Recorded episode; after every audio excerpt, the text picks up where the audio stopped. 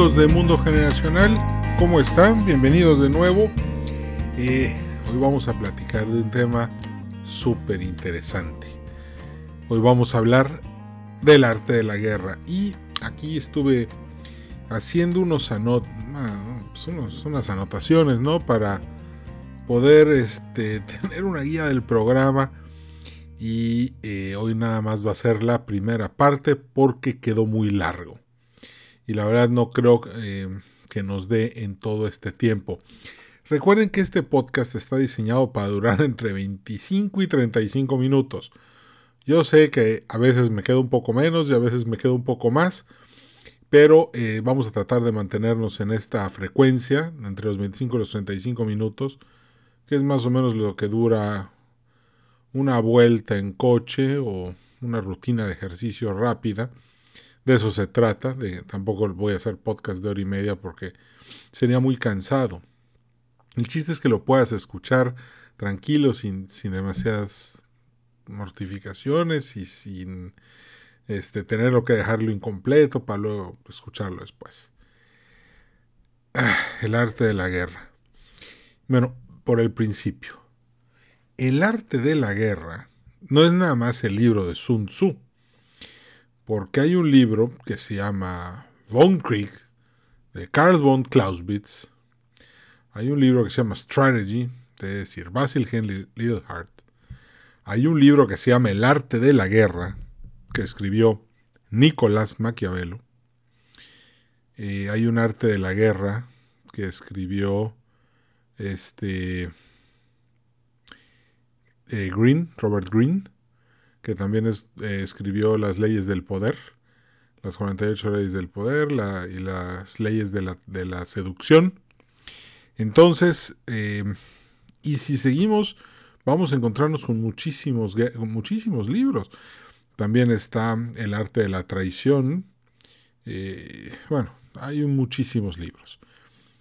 No da tiempo de cubrirlos todos, pero vamos a empezar por el más básico de todos ellos. El primero, el que se escribió primero, El arte de la guerra de Sun Tzu. Aquí hay un punto muy interesante. Vamos a tocarlo. Eh, y yo creo que es, es la base de todo. Para poder triunfar siempre te tienes que conocer tú muy bien y tienes que conocer a tu enemigo. ¿Qué significa eso?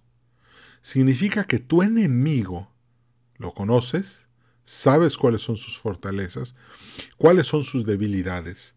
Y al tú saber cuáles son tus fortalezas y tus debilidades, siempre vas a saber poner tus fortalezas contra sus debilidades. Y Sun Tzu dice, si te conoces tú y conoces a tu enemigo, nunca conocerás la derrota. Pero si te conoces a ti mismo, pero no conoces a tu enemigo, por cada victoria que tengas, también obtendrás una derrota. Y Sun Tzu concluye, pero si no te conoces a ti y no conoces a tu enemigo, entonces nunca conocerás la victoria. Fuertes declaraciones. Yo creo que uno de los capítulos más importantes, el capítulo 11, que es el uso de espías, tiene que ver con esto. ¿Por qué? Porque para tomar una decisión lo que más necesitamos es información. He tenido jefes que, son, em, que son eh, dependen mucho de la inteligencia y de la información que se pueda recabar. He tenido jefes o socios o asociados que son más de, pues vamos a meterle y sobre la marcha vemos cómo vamos. Y he tenido también conocidos, amigos, jefes, que son de entrar a la batalla sin saber nada absolutamente y empezar a resolver todo con creatividad sobre la marcha. Y fíjense que aquí vamos a analizar algo, eh, precisamente hablando de, de este tipo, es que también cada personalidad es diferente. Entonces el uso de los recursos para obtener inteligencia debe de ser de mucha calidad y ojo, porque si eres un jefe y estás obsesionado con la inteligencia y quieres saber qué está pasando en todos lados, para poder estar controlando toda la situación, tienes que nada más checarte que de verdad la inteligencia que te esté llegando sea de calidad. ¿Qué pasa si se creara un ambiente de chismes, de inventos y de calumnias en tu corte donde tú eres el jefe? Pues entonces la información que te va a llegar va a ser mala. ¿Por qué? Porque la gente te va a estar poniendo esa información sobre la mesa pensando en cómo va a obtener favores para ellos y no por el bien de la decisión misma. Cuidado con eso. ¿Por qué? Hay personas que simplemente por su manera de ser generan enemigos. Son personas que nada más por respirar ofenden a las personas. Hey, conozco gente así. Nada más, nada más por andar, por caminar y por, por pasar frente a alguien, se hicieron un enemigo. Muchas veces los jefes, los líderes, así son y se empiezan, ofenden mucho, generan enemigos. Y estos enemigos con el tiempo empiezan a buscar cómo vengarse de ellos, pero de una manera muy sutil, muy fina, y que casi no se den cuenta quién fue el que lo el que le clavó el puñal por la espalda. Qué bueno. De esos casos en la historia, pues hay miles. Entonces hay que tener cuidado en cómo obtienes la información. Porque alguien que, tiene alguien que quiere quedar bien contigo siempre te va a decir no lo que más te convenga para la decisión, sino la información y la inteligencia que él considere que lo va a hacer cada día más indispensable. Y eso es peligroso, porque tú eres un tomador de decisiones y si la información que te están llevando es mala, por lo tanto, no estás conociendo mejor ni a tu enemigo, ni te estás conociendo mejor a ti. Simplemente te están manipulando. Entonces creo que estos dos capítulos, tanto el conocerse bien, el conocer al enemigo, y el capítulo del uso de los espías, es importante. Creo que ese es como que el primer paso. Todos los libros de ajedrez son un tratado sobre el tablero de la guerra. ¿Por qué? Pues, pues el ajedrez de eso se trata.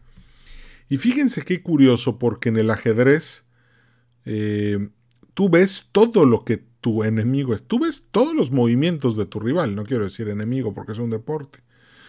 Igual que en el fútbol. No hay nada que no, esté, no, hay nada que no se esté viendo. Sin embargo, lo que no puedes ver es el plan que esconde tu, tu rival en su mente.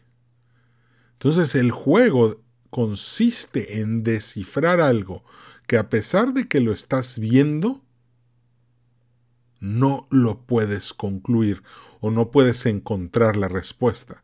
Y aquí viene uno de los elementos más poderosos del arte de la guerra, la decepción. De hecho, pregúntale a cualquier político nato y ese es, ese es su arma principal. ¿Por qué?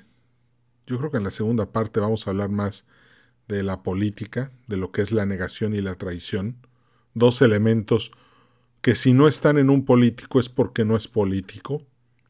Por eso aguas, aguas con los políticos. Un político no está ahí para salvar tu vida y beneficiarte. Un político está ahí por poder, aunque su discurso sea el más hermoso y humanista de todos. Porque si de verdad quisiera ayudar, forma una ONG, se pone a buscar recursos y se pone a curar a los niños con cáncer y se pone a darle, este, a rescatar a las abejas y se ponen a hacer cosas buenas. No, la política es el arte de la decepción el arte de la traición y el arte de la negación. Pero eso vamos a dejarla para después, para la segunda parte del arte de la guerra. Entonces, aquí lo que aquí es, es, eso, la decepción. Sun Tzu dice que, que la decepción consiste, algo así como en el judo, de aprovechar tu fama para saber obtener los resultados deseados a partir de engañar a tus enemigos. Dice Sun Tzu, eh, hablando de decepción, que si tienes fama de ser un general cobarde, uses esa fama a tu favor. Entonces dice que en cierta ocasión habían dos ejércitos enemigos, cada uno a un lado del río. Y uno de los generales tenía fama de cobarde y de que era un mal líder y de que sus tropas en la noche se le escapaban. Entonces dijo, vamos a usar esa información a mi favor. Entonces el primer día le pidió a los soldados que prendieran muchas velas para que pareciera que el campamento era muy grande. Al día siguiente solamente mandó prender la mitad de las velas. Entonces cuando el enemigo sale dice, ah, mira, para variar a este general ya le desertó la mitad de la tropa. Y al siguiente día prendió todavía menos velas. Entonces el general enemigo de noche dijo, y este ya lo abandonaron casi todos. Yo creo que es momento de atacar ahorita que ya está muy débil. Entonces cuando el ejército cruza el río y lo ataca, al poco tiempo se da cuenta que era una trampa, que no había desertado nadie, que no se había ido nadie y que todos estaban ahí listos para emboscar al enemigo que pensó que iba a llegar por una victoria rápida. Entonces en el arte de la guerra también hay que saber engañar. Sin ese engaño no se hubiera ganado la batalla. No sé, hay una serie este, de Napoleón eh, la, la, que, la de este cabal, eh, se me fue el nombre. Bueno, es una. Eh, salió en el 2002.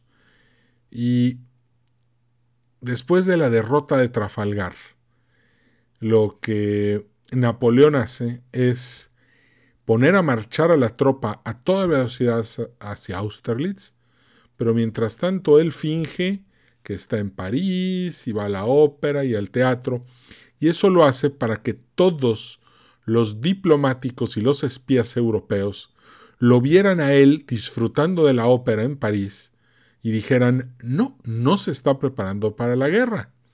Sin embargo, sus ejércitos sí estaban marchando, llegaron a Austerlitz y con el tiempo, en 1805, se dio, se dio la batalla más grande entre imperios que ha habido en, pues probablemente en muy bueno, no, sé en cuántos años, pero el imperio ruso, el imperio austrohúngaro, el imperio francés, el imperio, eh, todos estaban ahí y Napoleón les ha dado una paliza y precisamente porque los engañó. Les hizo creer que llegó con poca tropa, mal preparada, desde una mala posición, se confiaron, atacaron y resultó que Napoleón les había dejado tomar las mejores posiciones para que se confiaran, atacaron según el manual y eventualmente fueron engañados y destrozados. Esa batalla acabó con el Sacro Imperio Romano Germánico, el primer Reich, que había durado mil años. El segundo Reich es el de Bismarck y el tercer Reich es el de Hitler, que pues nada más duró diez años. Entonces, esa es la decepción, ese es el arte de saber engañar al rival fingiendo cuando eres débil, que eres fuerte. Y cuando eres fuerte, que eres débil. Porque también hay otro ejemplo de cuando un, este, uno de los generales, teniendo fama de fuerte, de arrojado y de valiente, dijo, no, pues este cuate ha de estar temblando de miedo. Y fíjense, esto sucedió en una batalla en la que le toca pelear al emperador Carlos V, una de estas guerras de reforma contra otro príncipe en Hofburg. No, no fue en Hofburg. Ahorita me acuerdo del nombre de la batalla. Fue Carlos V. Entonces llega y para, para atacar una ciudad, llama a su maestra de guerra y le dice, oye, ¿cuánta, ¿cuánto traemos? Y, el, eh, y su maestre le dice, sí, emperador, con la pena, pero no tenemos suficiente equipo, la tropa está exhausta y la verdad es que ya se nos acabó todo.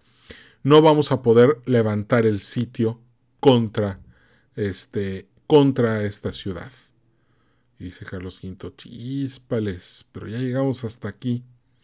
Bueno, ya sé, levanta el cerco, vamos a empezar el sitio.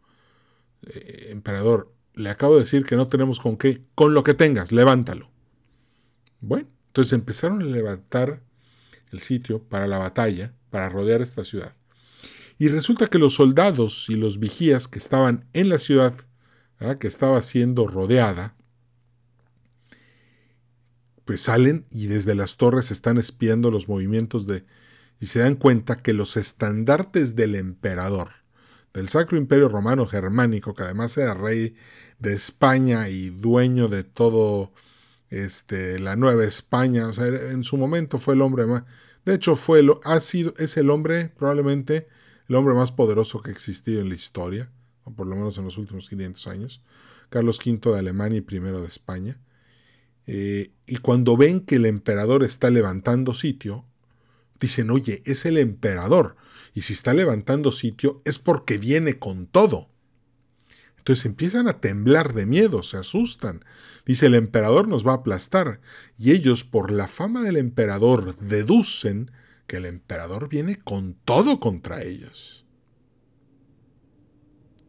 Y de repente, adentro hay tanto protestantes como católicos. Y como la guerra era un, era un, era un problema de la reforma y de la contrarreforma, los protestantes empiezan a matar a los católicos y los empiezan a encarcelar porque les da miedo que ellos se levanten en armas para favorecer al, emperador, que el emperador pues, era católico. Y, y, pues existe un ambiente de paranoia en la ciudad.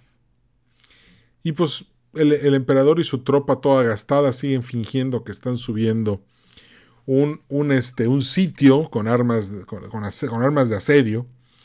Y de repente, en una de las... Había un panadero, literalmente había un panadero dentro de la fortaleza, que sale y, y que todos los días, como era medio flojo, lo que hizo fue hacer un hueco ahí pegado a una muralla y salía por debajo de la muralla todos los días a buscar el trigo, regresaba, lo, cocinaba, y pues en realidad para él eso él era muy fácil, y, él pertenecía al bando de los católicos. Entonces empezó a ver lo que le estaban haciendo a los... dijo, oye, aquí ya se enojaron los protestantes, se están metiendo católicos a la cárcel, los están encerrando, no me gusta, no estoy de acuerdo. Entonces lo que hizo fue que se escapa en la noche por el agujero que él mismo cavó, va a ver a las tropas del emperador y les dicen, oigan, pues si quieren entren por aquí. Y el emperador, ¿en? Sí, sí, sí, miren, por aquí está este agujerito y se meten y la y zas. El emperador dijo, muévanse. Entonces las tropas imperiales inmediatamente irrumpen durante toda la noche, se meten a la fortaleza, agarran las mejores posiciones y en las mañanas la plaza está totalmente tomada sin haber derramado una gota de sangre. Ojo, aquí lo que el emperador hizo fue eso. Jugó un volado, aprovechó su fama de emperador para levantar un sitio que nunca existió, para apanicar a la, a la tropa enemiga y probablemente buscando que se rindieran sin pelear y eventualmente consiguió su victoria en base a un engaño sin tener que pelear. Y ojo, porque aquí Carlos V no sabía cuál era la situación interna, pero se conocía perfectamente a él, sabía la fama que tenía, sabía lo desgastado que estaban sus tropas y sabía que podía engañar al enemigo, y eso fue lo que hizo. Entonces, si empezamos a ver eh, casos en los que los generales recurren a la decepción para ganar, pues vamos a encontrar un chorro. Y, me estaba reservando el más grande de todos. Porque en alguna ocasión, de hecho es un, es un dicho común, ¿no? Cuando un traidor se infiltra y, y ataca desde adentro, ¿ok? Decimos el caballo de Troya. Ulises, pues sabemos que era de los generales más inteligentes, más listos que había en el ejército griego. Tan es así, tan era, era, era una persona sumamente hábil con los trucos, con, los, con el engaño, con la decepción. De hecho, él no quería ir a la guerra porque pues quería quedarse con su hijo Telémaco que acababa de nacer y decía, chispas, irme a pelear y luego no los voy a ver y, y yo quiero mucho a mi esposa Penélope, qué triste. Fingió que estaba loco, pero eventualmente nadie se lo creyó y pues ni modo. Lo mandaron a la guerra a Grecia, a pelear a Troya, para recuperar a Helena y regresársela a, los, a, su marido, que pues ya ven que Paris se robó a la muchacha, ¿no? Entonces, Ulises, ya está muerto Aquiles, la tropa griega tiene muy baja moral, no se ha avanzado nada, las murallas de Troya pues las construyeron los mismos dioses, de castigados, ¿verdad? Por andarse portando mal, pero, pero las construyeron y, y, por eso no caían. Entonces dijo, dijo Ulises, el tema aquí no es, ya, ya no es usar la fuerza, sino es usar el engaño. Vamos a engañar a la tropa troyana, vamos a embarcar, vámonos y les dejamos el caballito para que crean que es un regalo y fingimos que nos vamos. Y eso hicieron, pero simplemente le dieron la vuelta. Eh, los troyanos meten el caballo a la ciudad, claro. Muchos decían, no, no lo meten, y a mí, para mí que ese caballo trae algo que no sabemos. No, pero pues al final el caballo se celebró, se acabó la fiesta, ya se fueron, París se queda, este, con Elena, viva la vida, y de repente, ¡zas! Abren el caballo, salen los que estaban adentro, abren las puertas de Troya, y el ejército de Ulises y, el resto del ejército griego entran a Troya, le prenden fuego, la destruyen por completo y se regresan a Grecia con Helena. Entonces, volvemos a lo mismo. La decepción en el arte de la guerra es uno de los elementos más poderosos que hay. Pero para poder llevar a cabo una buena decepción, necesitas conocerte tú, conocer a tu enemigo y tener un buen uso de los espías. Y, aquí me, da risa porque a veces eh, pues el espía no, no, está en tu nómina, ¿no? Muchas veces nunca falta el que es muy chismoso y cuenta todo. Fíjense, hay un, hay un casino en Portugal que se llama el Estoril. Y ese casino en la Segunda Guerra Mundial, pues era, era el casino al que iba todo el mundo, porque pues a otro lado, ¿a dónde vamos? todos los refugiados iban a, a jugar ahí para ver si hacían fortuna, ganaban dinero y podían irse a otro lugar.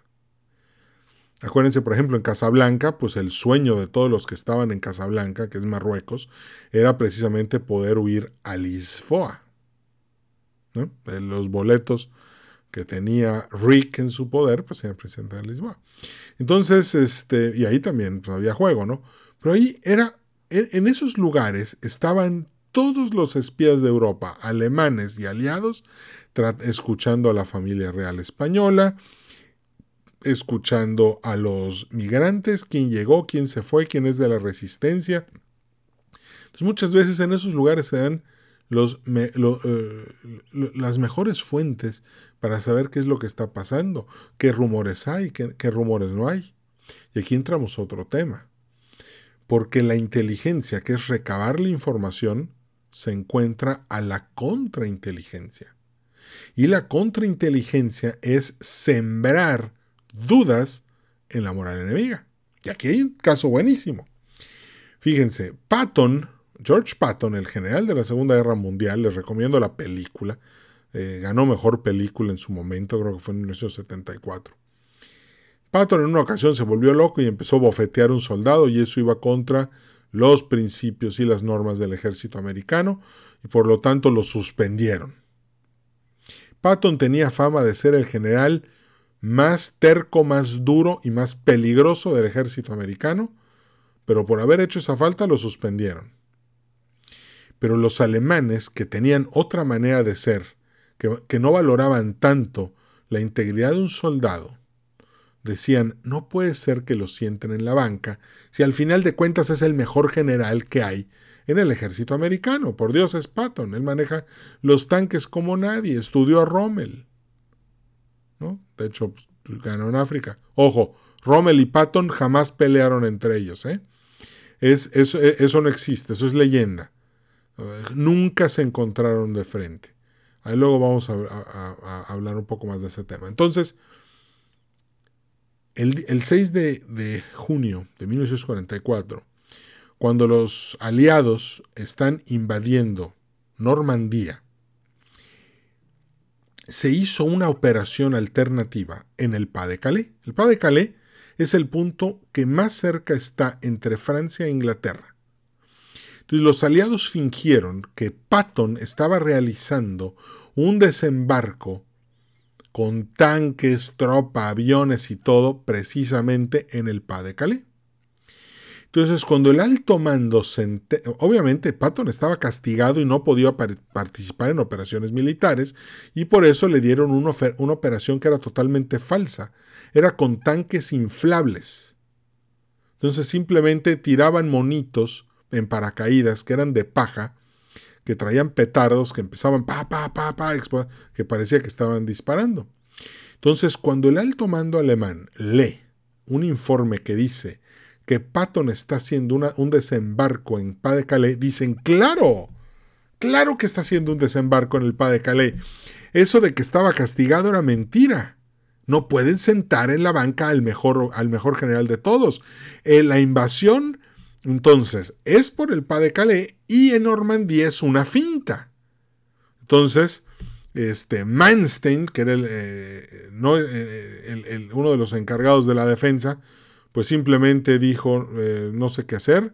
Rommel, que era el encargado de mandar los tanques al frente, estaba en Alemania en un bautizo, pasando en una fiesta, y Hitler se levantó tarde. Entonces, pero los alemanes cayeron en la trampa.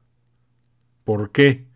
Porque eh, ellos, por su, por su misma manera de ser, no pensaron que fuera capaz eh, Eisenhower de castigar a Patton. Y lo castigó y lo puso a cargo de esa operación de mentiras y la operación fue un éxito. Nada más porque Patton estaban ahí. Igual que el mío Cid, es otro caso muy interesante, porque el mío Cid, acuérdense que se murió. Rodrigo se murió. Y su tropa dijo, ah, caray, ¿qué hacemos? Ahí nos están atacando. Oye, pues mira, ya está muerto, ya ni modo. Vamos a subirlo al caballo así medio muerto, total ya se empezó, eh, ya está medio tieso, lo dejamos ahí, lo amarramos y que parezca que está vivo y liderando a la tropa, y para que cuando lo vean se asusten. Y efectivamente, el mío Cid ganó batallas muerto. Su cadáver simplemente lo pusieron sobre el caballo pareció que estaba ganando. Entonces, como podrás ver, el arte de guerra es una delicia porque los libros del arte de la guerra son preciosos. La decepción, o sea, leer a, las victorias de los grandes generales que se logran engañando al enemigo con contrainteligencia, es muy bueno. Porque inteligencia, ya quedamos, es recabar. Y contrainteligencia es soltar rumores para que confundir al enemigo.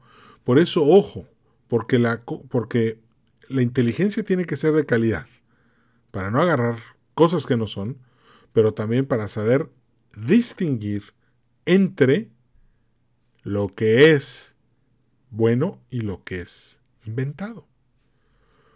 Uno de los trucos más famosos que hay para disfrutar en casa de la inteligencia y la contrainteligencia Simplemente, si compras una tele nueva, no poner la caja en la calle, en la basura. ¿Por qué? Porque cuando pasen van a decir, ay, mira, ahí están comprando teles nuevas, ahí hay. Entonces los ladrones están observando todo el tiempo la basura. Entonces tú tienes que ser muy cuidadoso con la basura, porque muchas veces por la basura te están leyendo. Si ven una caja de televisión, una caja de una computadora, o si ven que de repente este, en tu basura pues, dejas ahí tus recibos y se van, eh, pues hay que tener cuidado. Entonces la contrainteligencia sería que tu basura la trates con mucho cuidado, que nadie sepa de lo que, de lo que te deshaces, lo, uses bolsas negras y, y, no andes dejando evidencia de qué es lo que estás consumiendo. Eso también, la, la, la inteligencia y la contrainteligencia también aplican en la basura y en el uso diario de tus cosas y de tus quehaceres y de tu consumo. Pues se nos acabó el tiempo, pero pues está padre. Voy a hacer la, segunda parte Este, y probablemente necesitamos una tercera, porque resulta que no cubrimos todo lo que queríamos cubrir en este tiempo, pero pues hay que respetar las normas del tiempo. Y no se preocupen, la segunda parte eh, va a llegar próximamente y créanme que va a estar divertidísima.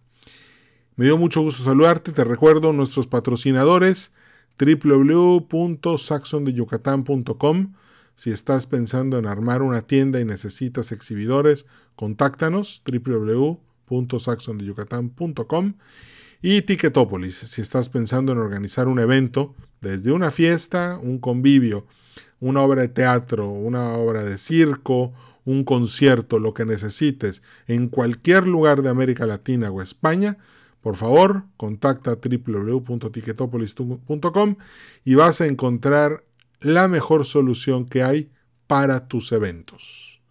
No se te olvide, hoy hablamos del arte de la guerra, hablamos de conocerte a ti mismo, conocer al enemigo, el uso de espías, el uso de la decepción, la inteligencia, la contrainteligencia y sus efectos en la batalla.